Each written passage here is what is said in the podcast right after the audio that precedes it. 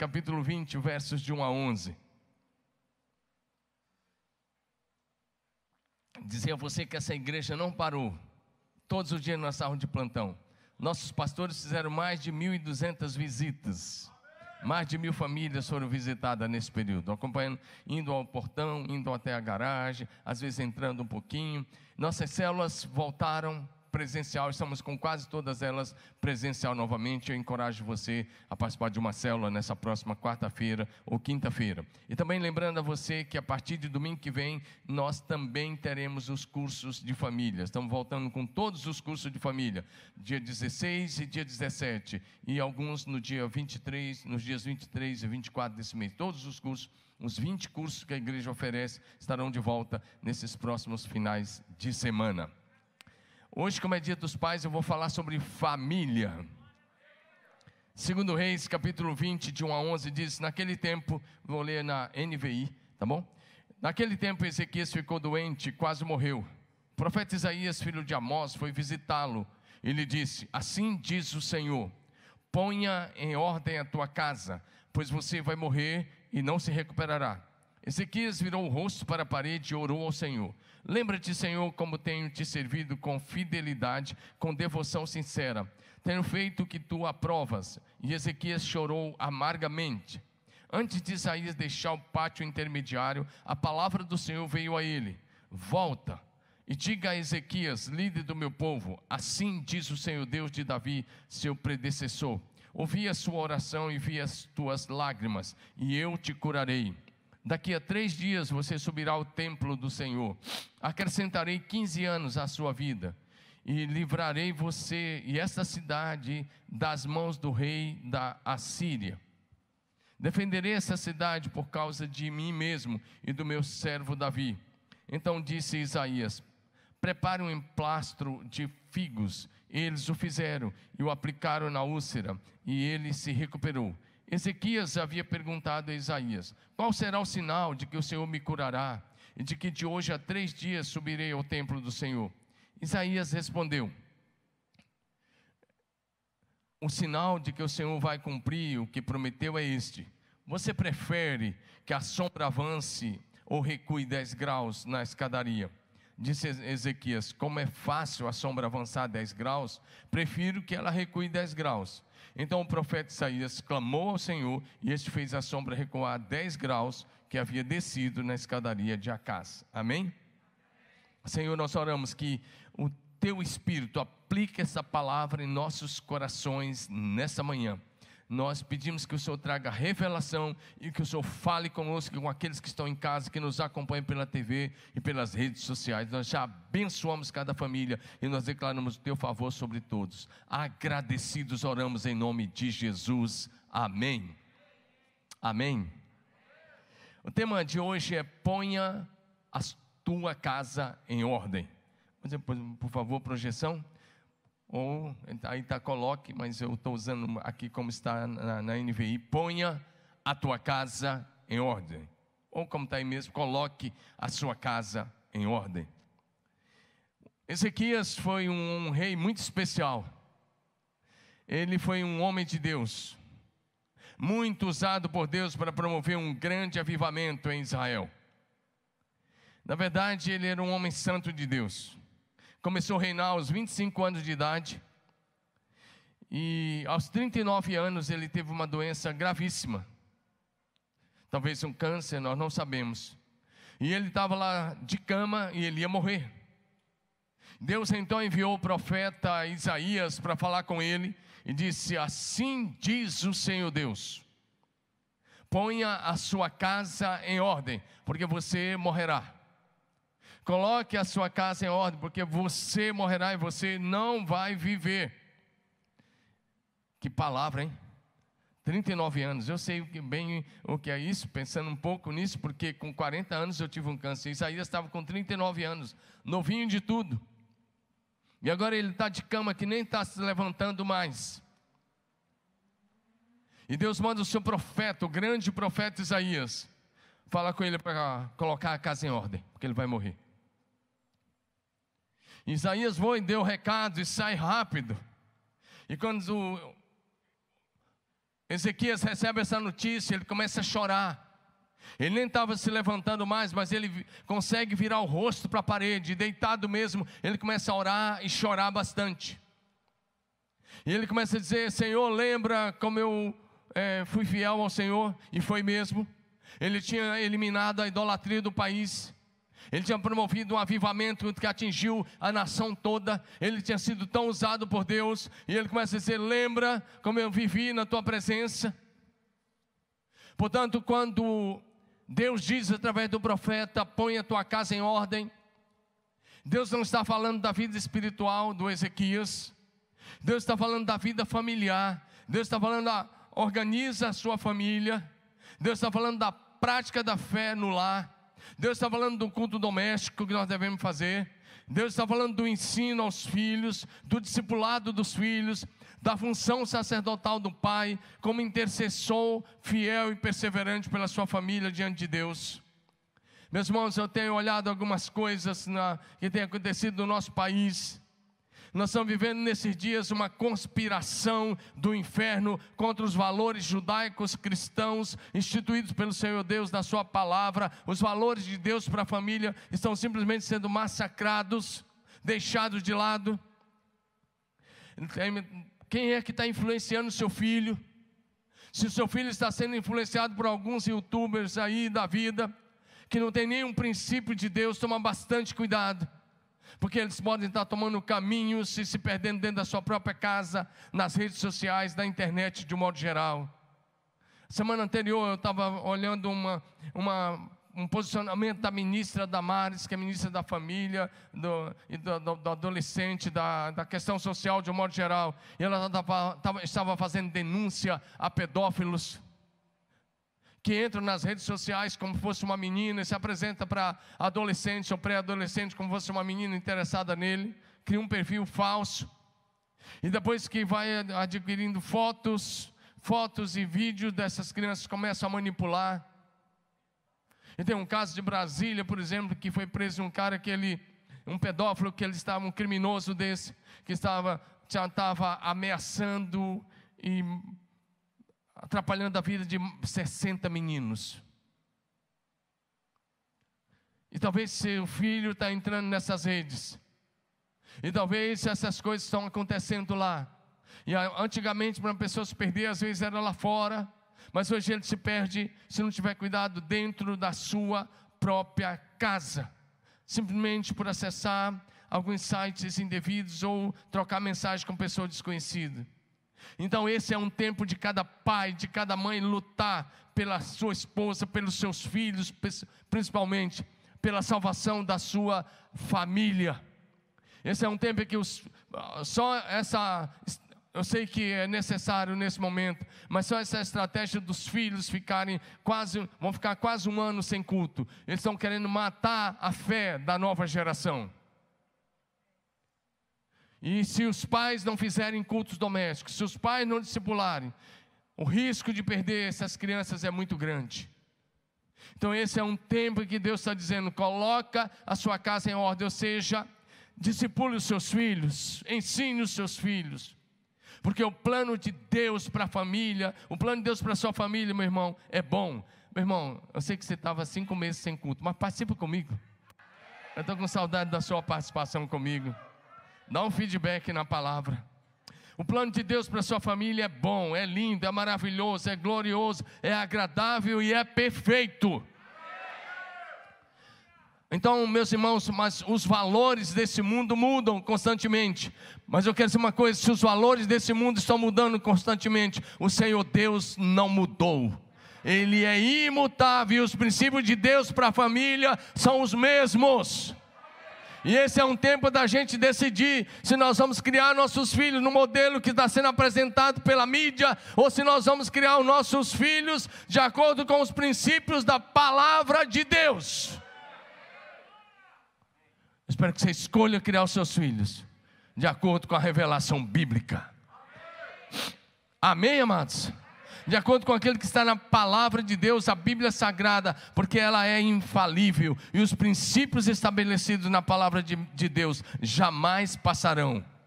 E esses são os princípios que cada cristão deve é, manter na sua casa. A Bíblia é a palavra final. E ela tem um modelo para mim e para você, para nós termos uma família abençoada, uma família eficiente, uma família eficaz, uma família excelente, uma família que glorifica a Deus na terra. Então eu quero encorajar você a continuar criando seus filhos de acordo com o plano e o propósito eterno de Deus para a família. A continuar ensinando seus filhos. Então, em primeiro lugar, o Senhor Deus diz que nós devemos lutar, lutar, isso é espiritualmente, pelos nossos filhos, pela nossa casa, pela nossa família. O Senhor nosso Deus nos manda fazer isso.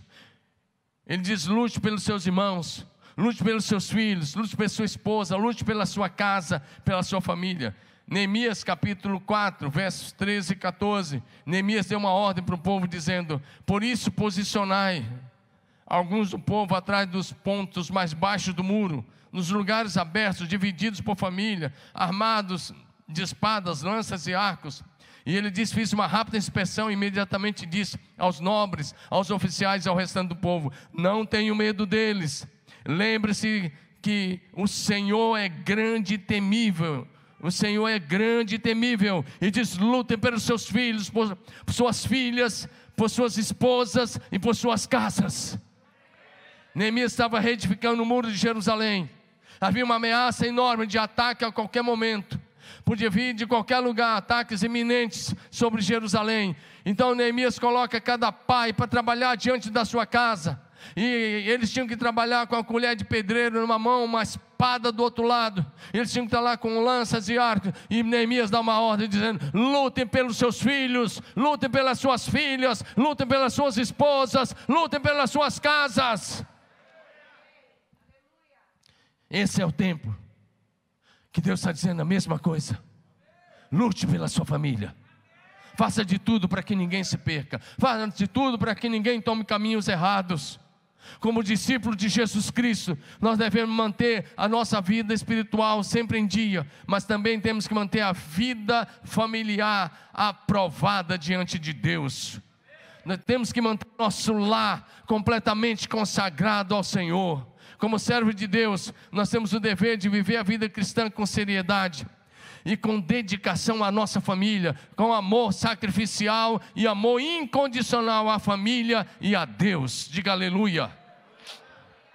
O rei Ezequias ainda era jovem, 39 anos, está jovem. E ele adoece, ele ia morrer. E o profeta vai lá e diz: Coloque a sua casa em ordem, põe a sua casa em ordem, porque você vai morrer. E ele ora, e ele chora. Então Deus mudou o decreto, Deus mudou a sentença de morte. E Deus diz: Isaías, volta lá, fala para ele que eu estou, vou curá-lo. De hoje a três dias ele vai ao templo. Ele pode ir lá adorar. Ele vai se levantar dessa cama. Diga a ele que eu estou acrescentando 15 anos. 15 anos. Mas fala com ele, a casa tem que ser colocada em ordem. E o Senhor foi lá através de Isaías e disse assim: Isaías foi lá e diz assim: diz o Senhor Deus, ouvi a tua oração, vi as tuas lágrimas, eu vou te curar. De hoje a três dias você vai subir ao templo, você vai adorar. E Deus mexeu até nas leis da natureza, no movimento de rotação e translação da terra, só para mostrar que Deus estava curando. Ele perguntou: qual é o sinal de que eu vou ser curado? Isaías disse: escolhe, você quer que o sol, a sombra decline 10 graus ou que retroceda 10 graus. Ele disse: Eu quero que retroceda. Isaías orou e a sombra retrocedeu. Mas sabe de uma coisa?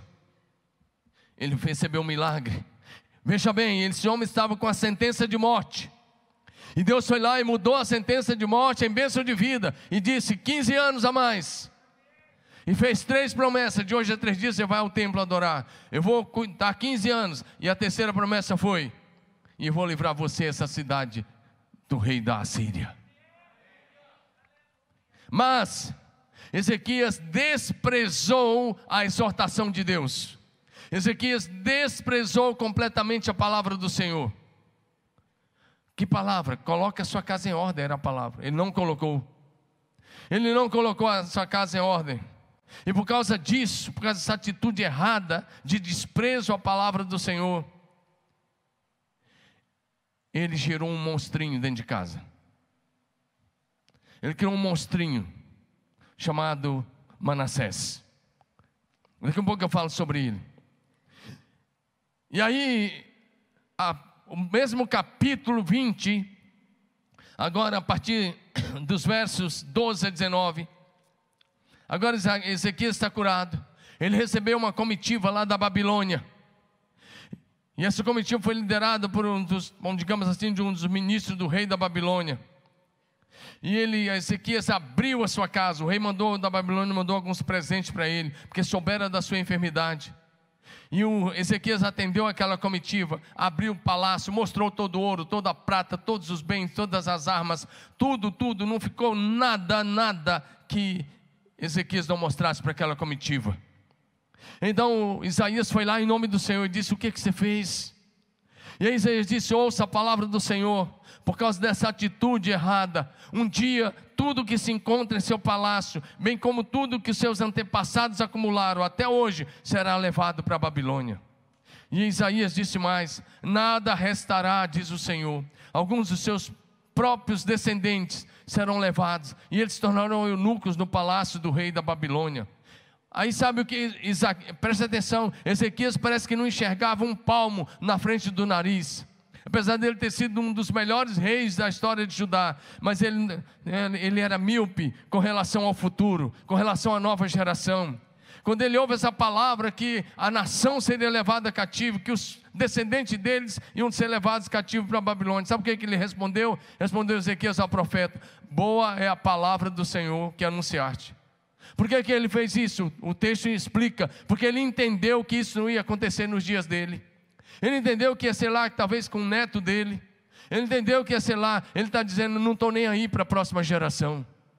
Em outras palavras, é como se ele dissesse que se dane a nova geração. E essa palavra de hoje tem a ver com a nova geração. Tem a ver com vocês permanecer firme e em pé, mas tem a ver com levantar uma geração de avivalista, uma geração poderosa, uma geração gloriosa, uma geração comprometida com Deus e com a sua palavra. Uma geração santa. Eu vou dizer uma coisa aqui que parece arriscado, tá bom?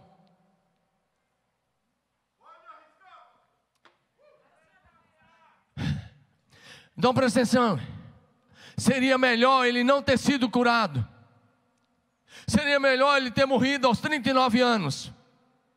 Do que viver mais 15 anos e não colocar a casa em ordem. Às vezes a gente ora para Deus curar algumas pessoas e Deus cura, a pessoa pega e se afasta e sai do caminho de Deus. E depois morre e vai para o inferno. E pior é quando deixa um monstrinho como Ezequias deixou. Seria melhor ele não ter sido curado. Seria melhor ele ter morrido, como eu disse, aos 39 anos, do que ouvir a advertência de Deus e não colocou a casa em ordem. Presta atenção no que acontece. Ele, ele começou a reinar aos 25 anos, aos 39 anos ele adoeceu. Três anos depois que ele foi curado, três anos depois de curado, ele teve um filho. O nome dele era Manassés. Porém, ele não discipulou esse filho. Ele não ensinou esse filho a amar o Senhor. Esse garoto cresceu revoltado dentro do palácio. Revolto, como muitos dos filhos se dizem revoltados hoje com o que? Eu nem sei. Mas com coisas banais. Manassés cresceu como um garoto revoltado. Ele começou a reinar aos 12 anos de idade. Ezequias morreu com 54 anos, muito novo. Então o seu filho Manassés começou a reinar com 12 anos, ou seja, esse garoto nasceu três anos depois da cura. Presta atenção nisso. Com 12 anos ele começou a reinar, ele se tornou o pior rei de toda a história de, de Judá. Um dos piores de toda a história de Israel. Eu diria que da história de Judá ele foi o mais endemoniado de todos os reis. Olha o que está em 2 Reis, capítulo 21, verso de 1 a 6. 2 Reis 21 diz assim: Tinha Manassés 12 anos de idade quando começou a reinar, e reinou 55 anos. Ele reinou 55 anos em Jerusalém. O nome da sua mãe era Efizibá. É um negócio assim bonito, Efizibá, sei lá. É um nome bonito para quem vai ter filho aí. E aí a Bíblia diz: ele fez o que era mal, que o Senhor reprova. imitando as práticas detestáveis das nações que o Senhor havia expulsado diante do, dos israelitas. Estou lendo agora, acho que na NVT, tá bom? Fez as, imitou as práticas detestáveis que o Senhor tinha expulsado, reconstruiu os altares, tudo que o pai dele tinha feito, ele fez o contrário. O pai dele servia a Deus, ele se tornou tipo um satanista. Ele foi isso que aconteceu, reconstruiu os altares idólatras que seu pai tinha, Ezequias havia demolido, e também ergueu altares para Baal. Fez um poste sagrado para Azera, como fizera Acabe, rei de Israel. Inclinou-se diante de todos os exércitos celestes, ou seja, idolatria e lhes prestou culto. Construiu altares no templo, altares de paganismo no templo que Salomão tinha construído. No templo do Senhor, no qual o Senhor havia dito em Jerusalém, porém o meu nome.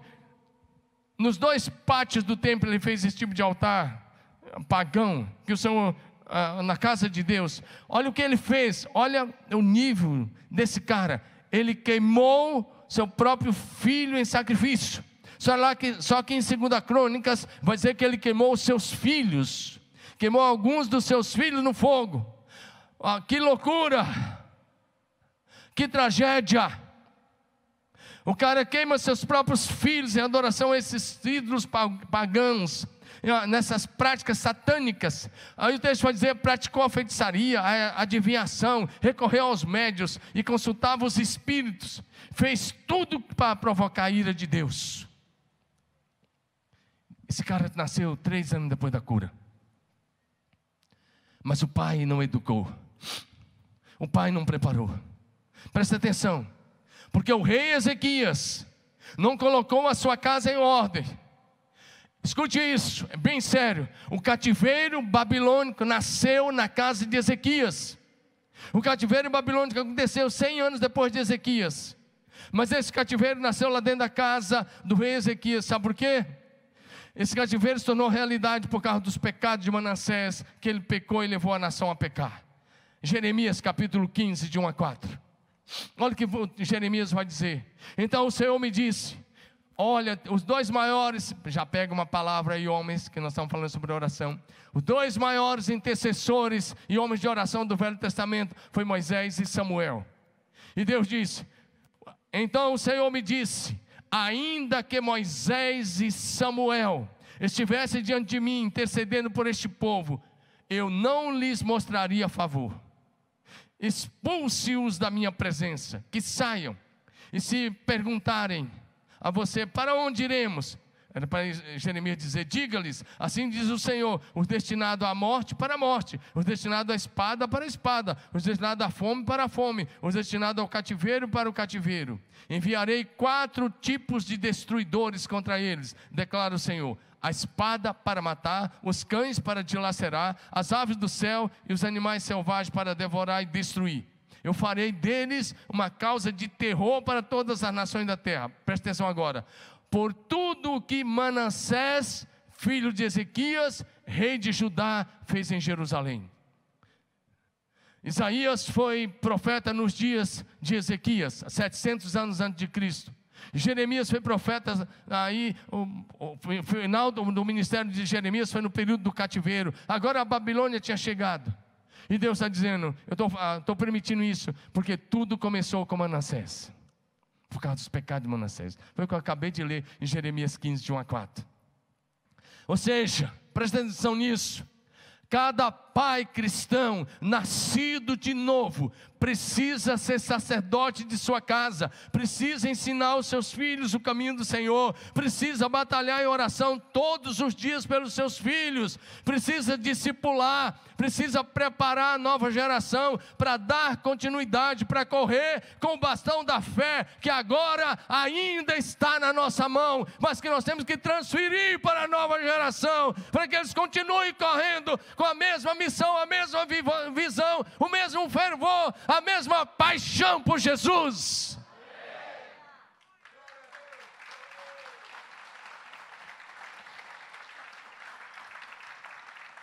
Foi isso que Ezequias não fez. João 20, 21 e 22, nós sabemos de cor. Disse depois Jesus outra vez: Paz seja convosco. Assim como o Pai me enviou, também vos envio. Tendo dito isso, soprou sobre eles e disse: Recebam o Espírito Santo. Como estiver a família, assim estará a sociedade. Uma sociedade, uma cidade jamais será melhor do que as suas famílias, porque a sociedade é composta de famílias, irmãos. Por isso que temos que continuar lutando pelas famílias. Diga amém. Talvez você já falou, pô, estou cinco meses sem vir na igreja e eu recebi uma palavra dessa aqui. Hoje é dia dos pais, eu tenho que falar com os pais.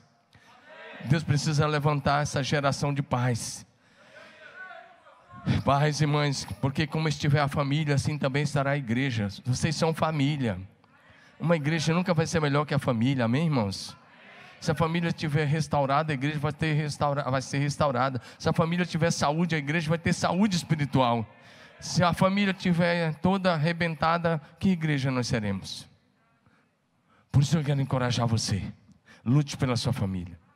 Bem rápido, eu quero passar mais um, dois princípios. A ordem de Deus é que devemos ensinar e discipular os nossos filhos. Diga amém. Deuteronômio 6, 6, de 5 a 9. Hoje eu entrei aqui na, na linha do Davi e do Taigo. Estou usando NVT hoje, tá bom? Eles usam essa versão aqui. É uma versão até boa, é, para entender melhor. é quase boa. Até boa. É que para os meninos entender melhor, tá certo. Tá certo de usar, viu, filho? Tá certo o Taigo também de usar. Olha o que diz a Deuteronômio 6, 5 a 9. Ame o Senhor, seu Deus, de todo o seu coração, de toda a sua alma, de toda a sua força. Guarde no coração as palavras que hoje eu lhe dou. Repita-as com frequência. Ele está dizendo, repita, por quê? Para que ele aprenda, para que decore, para que aprenda a palavra de Deus. Repita com frequência os seus filhos, para os seus filhos. Olha o que o texto vai dizer. Converse a respeito dela quando estiver em casa, quando estiver caminhando, lá na Esmeralda, sei lá onde você caminha dentro do carro, quando se deitar, quando se levantar, amarre as, as mãos e prenda-as à testa como lembrança, escreve nos batentes das portas da sua casa e em seus portões. Ele está dizendo: faça de tudo, de tudo, para que o teu filho ame o Senhor, para que o teu filho sirva a Deus, para que o teu filho seja homem de Deus nessa terra, a sua filha seja mulher de Deus nessa terra nós geramos filhos para Deus, eles são herança do Senhor, diz a palavra no Salmo 127. Os filhos são herança do Senhor e o fruto do ventre do seu galardão. De que adianta seu filho é se tornar um profissional e até bem sucedido, mas perder a sua alma? O Senhor diz de que adianta o homem ganhar o mundo todo e perder a sua alma. Então, antes de tentar formar um profissional, forme um homem de Deus, forme uma mulher de Deus na sua casa. Mas para isso você precisa ser homem de Deus. O Senhor disse a Abraão: olha o que Deus disse a Abraão. O Senhor disse a Abraão que ele deveria ensinar os seus filhos, seus netos, a sua descendência depois dele, para guardar o caminho do Senhor e praticar a justiça e o juízo. Gênesis 18, 19.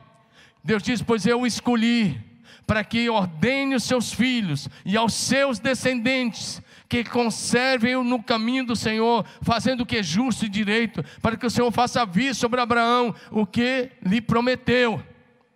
Meu irmão, não coloque o foco apenas na herança material que você vai deixar para os seus filhos. Não coloque o foco só na herança material, coloque o foco na herança espiritual. Coloque o foco no legado da fé em Jesus Cristo que você deve deixar para a sua descendência.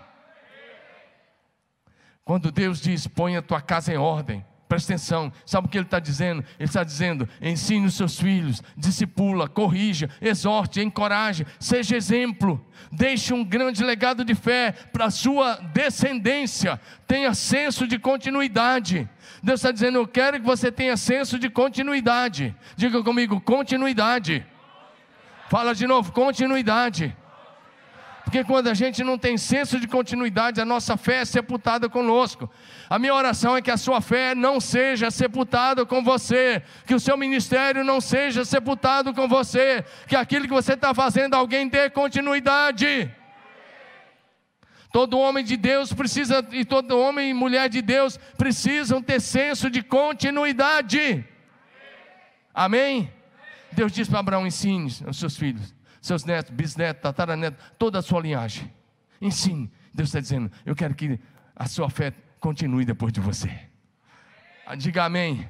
Nós estamos aqui há quatro mil anos depois de Abraão e a fé dele continua em, viva em Cristo Jesus. Diga aleluia. É bem interessante. O apóstolo Pedro, lá no final da sua vida, segunda carta de Pedro, capítulo 1, 12 a 15, ele disse: Eu quero fazer lembrar vocês tudo isso. Ele diz: Porque eu quero que depois da minha partida vocês continuem firmes. Amém? Se a fé dos apóstolos tivesse morrido com eles, nós não estaríamos aqui. Mas eles discipularam pessoas idôneas, que ensinaram outro, que ensinaram outro, que ensinaram outros. E nesses dois mil anos a fé veio até nós.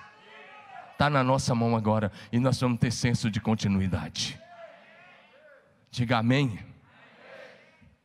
Como servos de Deus, nós temos que fazer de tudo, de tudo, para que depois da nossa partida deste mundo, o nosso ministério continue. Através de quem? Através dos nossos filhos biológicos e através dos nossos discípulos. Diga amém. 2 Timóteo capítulo 2, verso 2, Paulo diz: As palavras que me ouviu dizer na presença de muitas testemunhas, confias a homens fiéis que sejam também capazes de ensinar aos outros. Foi isso que eu acabei de falar. Confia tua fé a homens fiéis. Esse é o meu pedido. Esse é o meu pedido. Amém, amados? Esse é o meu pedido aos meus filhos biológicos. Que Davi está aqui na primeira, na fileira, a Jamila está ali, o Jean está ali, a Renatinha está em casa, porque agora eu sou vô também, nesse período eu viro e voa. O Luquinha está lá já com 40 e poucos dias de nascido, né? E agora eu estou entendendo isso mais do que nunca, mas já estou orando por ele. Eu... Obrigado, viu? Você está dizendo que ele é tão bonito quanto eu.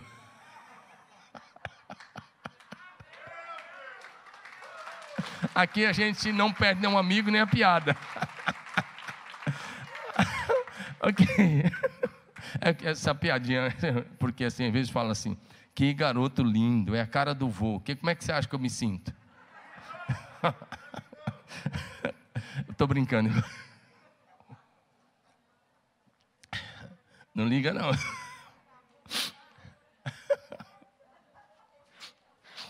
Não, mas foi um quebra-gelo legal. Agora, é, às vezes ele fica lá em casa. Né? O Jean passa lá com o Renato, deixa ele um pouquinho, já fez isso para ir no mercado. Eu pego ele no colo e eu vou orando.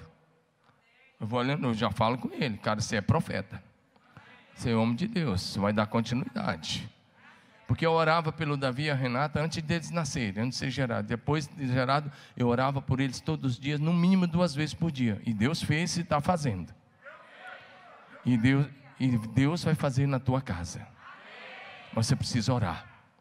Então, o meu pedido é que os filhos biológicos, que os discípulos de Jesus que andam comigo, corram com a visão que nós recebemos de Jesus, que avancem, que vocês continuem avançando, que vocês sejam imparáveis, que os problemas não parem você, e que você forme novos discípulos, para que quando você também não estiver mais aqui, a chama da fé continue acesa, vibrante, até a volta de Jesus.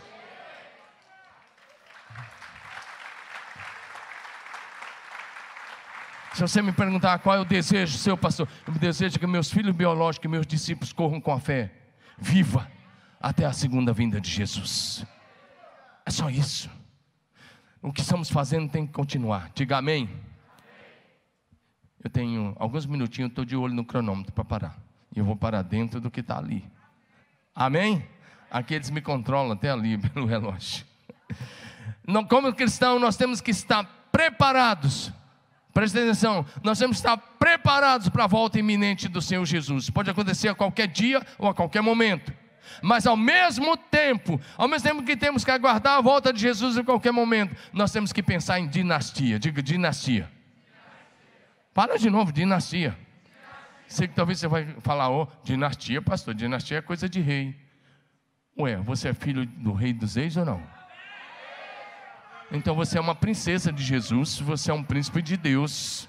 Pense na sua dinastia. Olha para frente e começa a declarar. Nós cantamos aqui que o Senhor te abençoe, que o Senhor te guarde, que o Senhor abençoe até mil gerações. Todo dia você tem que declarar, libera a bênção sacerdotal e a bênção apostólica sobre os seus filhos e começa a declarar: a minha descendência será abençoada até a volta de Jesus Começa a declarar que os teus filhos, as tuas filhas vão servir ao Senhor com fidelidade, com lealdade, com integridade, com santidade, até a volta de Jesus. Isso não, não pode ser religião. Isso tem que ser transferência de um legado de fé, de uma fé viva. Então, todo dia fale de Jesus, todo dia, todo dia, toda noite ensine. A última palavra que ele tem que ouvir é Jesus antes de dormir. E a primeira palavra que ele tem que ouvir de manhã é que o Senhor te abençoe, que você tenha um dia poderoso, glorioso. Diga amém. Por causa do rei Manassés, filho de Ezequias, o povo de Israel, presta atenção, quando um líder é pecaminoso, ele leva o povo ao pecado por causa do, do, daquele mau exemplo, daquele rei terrível, pecaminoso chamado Manassés, por causa de Manassés, filho de Ezequias, o povo de Israel daquela geração tornou-se pior do que as nações pagãs em volta deles. Pior. Meu Deus, como um líder tem influência. Esse rei Manassés foi terrível. Presta atenção, 2 Crônicas 33, 6. Olha o que está. 2 Crônicas 33, 6 queimou seus filhos como oferta, seus filhos, olha o que ele fez. Imagina um pai, tem que ser insano, louco, possesso, não sei nem o que dizer. Queimou seus filhos como oferta no vale de Inom, era o vale do lixo, do fogo. Adivinhava pelas nuvens, era, está falando de Manassés, era agoreiro, praticava feitiçarias, tratava com necromantes e feiticeiros e prosseguiu a fazer o que era mal perante o Senhor, para provocar a ira.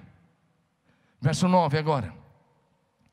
2 Crônicas 33, 9. Manassés fez errar Judá e os moradores de Jerusalém, de maneira que fizeram pior, olha aí, pior do que as nações que o Senhor tinha destruído diante dos filhos de Israel. Voltando para 2 Reis 21, 9, diz: Mas o povo se recusou a ouvir, ouvir quem? Os profetas. E Manassés os levou a fazer coisas piores do que as nações que o Senhor tinha destruído. 21, 11. Manassés, rei de Judá, fez muitas coisas detestáveis e ainda mais perverso que os amorreus, mais perverso que os amorreus, que habitavam nessa terra antes de Israel, e fez o povo de Judá pecar com seus ídolos. Verso 16, segundo Reis 21, 16. Além de levar o povo de Judá a pecar e fazer o que era mal aos olhos do Senhor, Manassés, olha o que ele fez, era um assassino. Manassés assassinou muitos inocentes, até encher Jerusalém do sangue deles, de uma a outra extremidade. Você quer uma coisa mais terrível que isso? Pensa num filho desse e que tinha nascido três anos depois da cura. Quem falhou? Quem falhou foi quem não discipulou. Ei, seu filho não precisa apenas da cultura cristã, seu, seu filho precisa nascer de novo. Diga, meu filho precisa nascer de novo. Eu até digo isso: que filho de peixe é peixinho, mas filho de salvo não é salvo. Filho de salvo é pecador. Davi escreveu: Em pecado fui formado, em pecado me concebeu a minha mãe. E só tem um remédio para o pecado dos nossos filhos: é Jesus, é o sangue de Jesus derramado na cruz do Calvário. Eles precisam ser perdoados pelo sangue da nova e eterna aliança. Eles precisam conhecer Jesus, não apenas de ouvir falar, mas de com Ele caminhar. E eles vão experimentar isso se você, papai, você, mamãe, sentar com eles e conversar com eles todos os dias sobre a fé exclusiva em Jesus Cristo de Nazaré. Nós temos aqui um rei que era um santo homem de Deus, mas que não, não discipulou seu filho, se tornou alguém muito terrível. Porque Ezequiel não colocou a casa em ordem. Seu filho se tornou o maior déspota da história de Judá, o pior rei da história de Judá. Eu quero dizer uma coisa: pais que não discipulam seus filhos agora, pais que não discipulam seus filhos hoje, podem chorar amanhã, quando ver os seus filhos tomando caminhos da perdição. Como filhos de Deus, escute isso: nós não geramos filhos para povoar o inferno, nós geramos filhos para o céu. Nós criamos filhos para serem cidadãos de Deus na terra, homens e mulheres de Deus na sua geração, e no futuro, cidadãos do céu. Diga amém. Gente que vive como, em santidade na terra e vai viver na Nova Jerusalém para todo sempre. A última coisa que eu queria enumerar é que quando eu disse que a gente precisa pensar em continuidade, eu quero ler dois textos e nós passamos a régua. Salmo 78, de 3 em diante.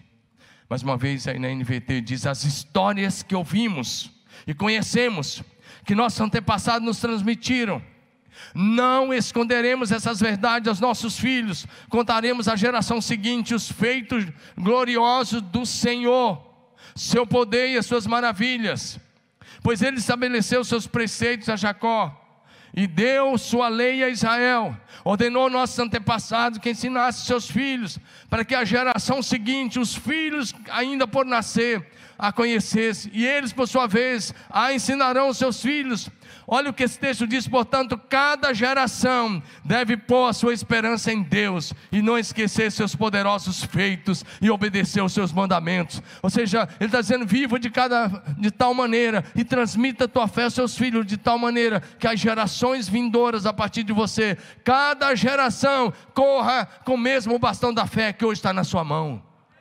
Cada geração coloque a sua confiança em Deus. Cada geração possa andar no temor do Senhor o que nós ouvimos, que nós aprendemos, que nós experimentamos, temos que compartilhar com nossos filhos. Diga comigo a fé. Diga bonita a fé. Passa pela cabeça. Antes de chegar no coração. É. Um negócio top desse.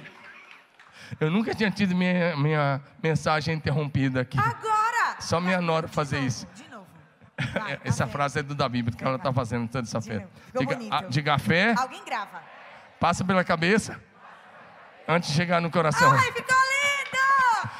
Minha mensagem interrompida na maior cara. Ok. Agora, deixa eu dizer uma coisa. A fé que está com você precisa continuar. Amém? Eu queria só encerrar dizendo: Samuel foi um grande homem de Deus. Se você ler 1 Samuel 12, eu não vou ler porque o tempo acabou. Se você ler 1 Samuel 12, você vai ver que ele encerrou, ele foi juiz, profeta e sacerdote. Ele encerrou, o juiz era o governador. Ele encerrou muito bem. Ele encerrou aprovado diante de toda a nação. Em 1 Samuel 12, ele fez uma reunião, chamou o rei Saul, que tinha acabado de ser ungido chamou toda a liderança da nação e disse: O rei está aqui e a liderança está aqui.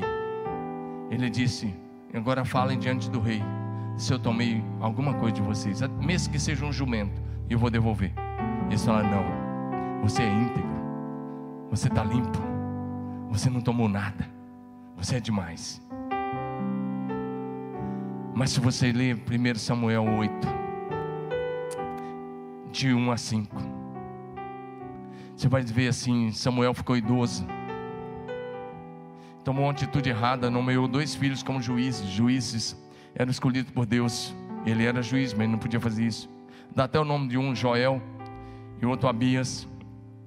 Mas o texto vai dizer: eles não eram como seu pai, eles eram gananciosos, eles aceitavam subornos, eles pervertiam a justiça. Por fim, diz o versículo, o próximo versículo, as autoridades de todo Israel. As autoridades de Israel marcaram uma reunião com Samuel, lá em Ramá, onde Samuel morava, e disseram: Precisamos conversar sobre essa questão, Samuel. O Senhor já está idoso e os seus filhos não seguem o teu exemplo.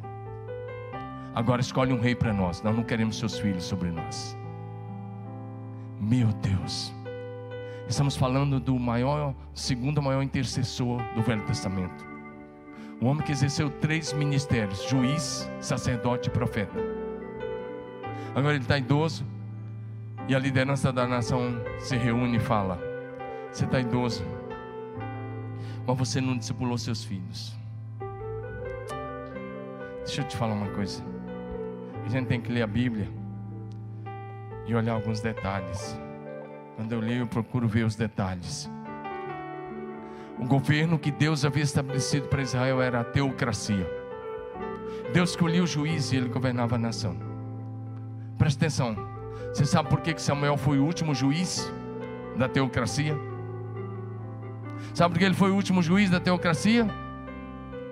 Porque ele não colocou a casa dele em ordem. E porque ele não colocou a casa dele em ordem, a monarquia, que não era, que era o governo dos homens, a monarquia nasceu dentro da casa dele.